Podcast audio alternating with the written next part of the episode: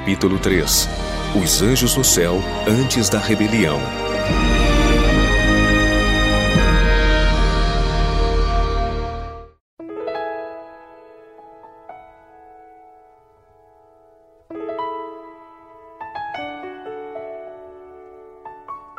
Cristo como Deus Criador.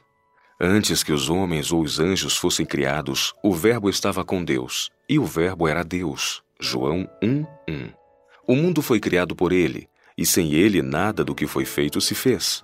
João 1:3. Se Cristo fez todas as coisas, existiu antes de todas elas. As palavras a este respeito são tão decisivas que ninguém precisa ter dúvidas. Cristo era essencialmente Deus e, no mais elevado sentido, estava com Deus desde a eternidade. Deus, sobretudo, bendito para sempre. O Senhor Jesus Cristo o Divino Filho de Deus existiu desde a eternidade como pessoa distinta, embora um com o Pai. Era ele a mais excelsa glória do céu. Era o comandante das inteligências celestiais e recebia como um direito seu as homenagens e adoração dos anjos. Cristo declarou por intermédio de Salomão: O Senhor me possuiu no princípio de seus caminhos e antes de suas obras mais antigas.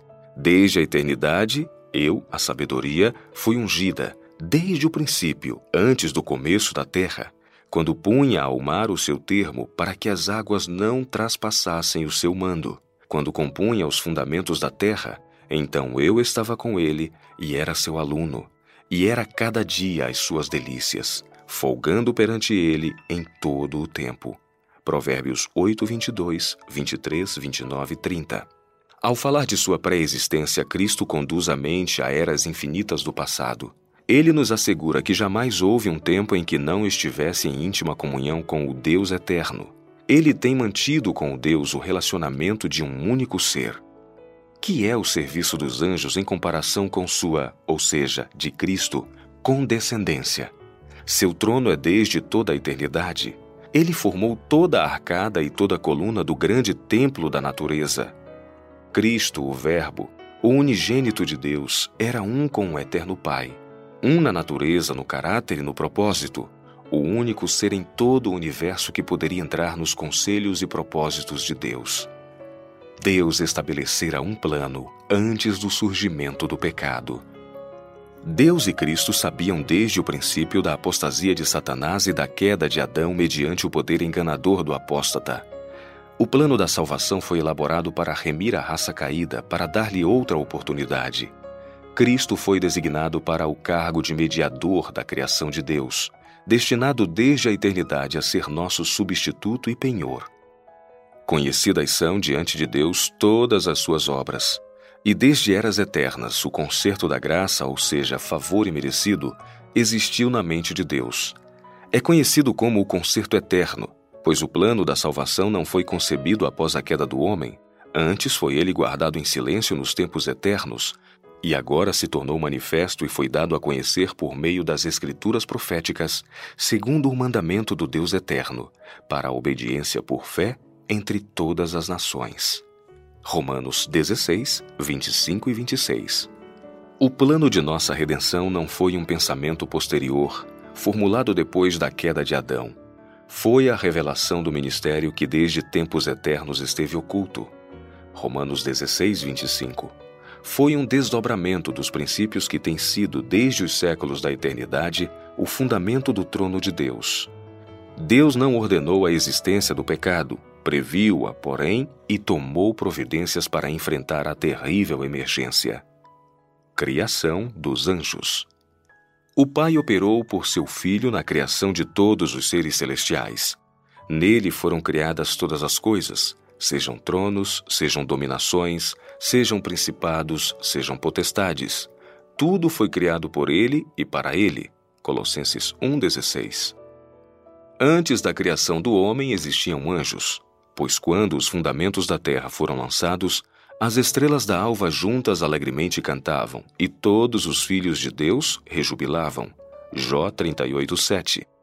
Depois da queda do homem, foram enviados anjos a guardar a árvore da vida, e isto antes que qualquer ser humano houvesse morrido. Os anjos são, em sua natureza, superiores aos homens, pois o salmista diz que o homem foi feito pouco menor do que os anjos. Salmos 8, 5. Desde os séculos eternos, era o desígnio de Deus que todos os seres criados, desde os luminosos e santos serafins até ao homem, fossem um templo para a morada do Criador. Todos os seres criados vivem pela vontade e poder de Deus. São subordinados recipientes da vida de Deus. Do mais alto serafim ao mais humilde dos seres animados, todos são providos da fonte da vida. Quando o Senhor criou esses seres angélicos para estarem diante de seu trono, eram eles belos e gloriosos. Sua amabilidade e santidade equivaliam à sua exaltada posição.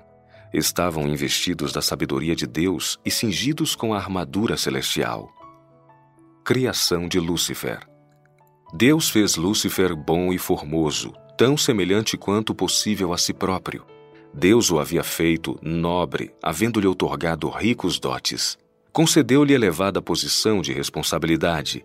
Nada lhe pediu que não fosse razoável.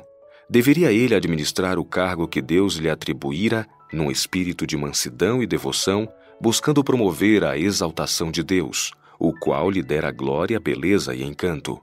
Embora Deus houvesse criado Lúcifer nobre e formoso, e o houvesse colocado em posição de elevada honra entre os anjos, não o deixou fora do alcance da possibilidade do mal.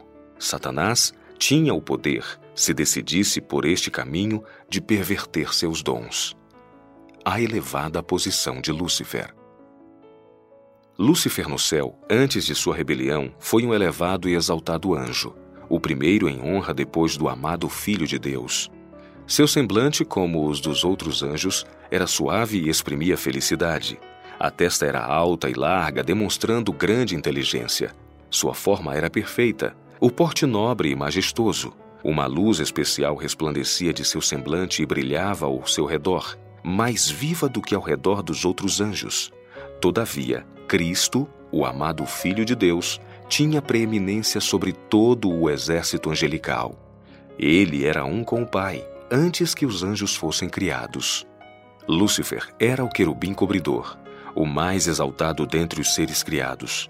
Sua posição era a mais próxima do trono de Deus, e ele se achava intimamente vinculado e identificado com a administração do governo de Deus, havendo sido ricamente dotado com a glória de sua majestade e poder. O próprio Senhor deu a Satanás sua glória e sabedoria, tornando-o o querubim cobridor, bom, nobre e extraordinariamente formoso. Entre os habitantes do céu, excluindo-se o próprio Cristo, foi Satanás durante algum tempo o mais honrado de Deus, o mais elevado em poder e glória. Lúcifer, o filho da alva, sobrepujando em glória a todos os anjos que rodeavam o trono, estava ligado pelos mais íntimos laços ao Filho de Deus. Lúcifer, filho da alva, era o primeiro dos querubins cobridores, santo e puro. Permanecia na presença do grande Criador, e os incessantes raios de glória que cercavam o eterno Deus repousavam sobre ele. Lúcifer fora o mais elevado de todos os seres criados e o primeiro em revelar ao universo os desígnios divinos. Antes que surgisse o mal. Entre os anjos existia paz e alegria em perfeita submissão à vontade do céu. O amor a Deus era supremo e imparcial o amor de uns pelos outros. Tal era a condição que existira por séculos antes da entrada do pecado. Lúcifer possuía um conhecimento de inestimável valor acerca das riquezas eternas, o que o homem não possui. Ele experimentara o puro contentamento, a paz, a exaltada felicidade e as inenarráveis alegrias das moradas celestes. Havia sentido antes da rebelião o prazer da plena aprovação de Deus. Obtivera completa apreciação da glória que circundava o Pai e sabia que o seu poder não conhecia limites. Houve um tempo em que era a alegria de Satanás executar as ordens divinas. Seu coração estava cheio de amor e regozijo por poder servir ao Criador. Satanás era um anjo formoso e exaltado, e assim teria permanecido se não houvesse rompido sua aliança com Deus.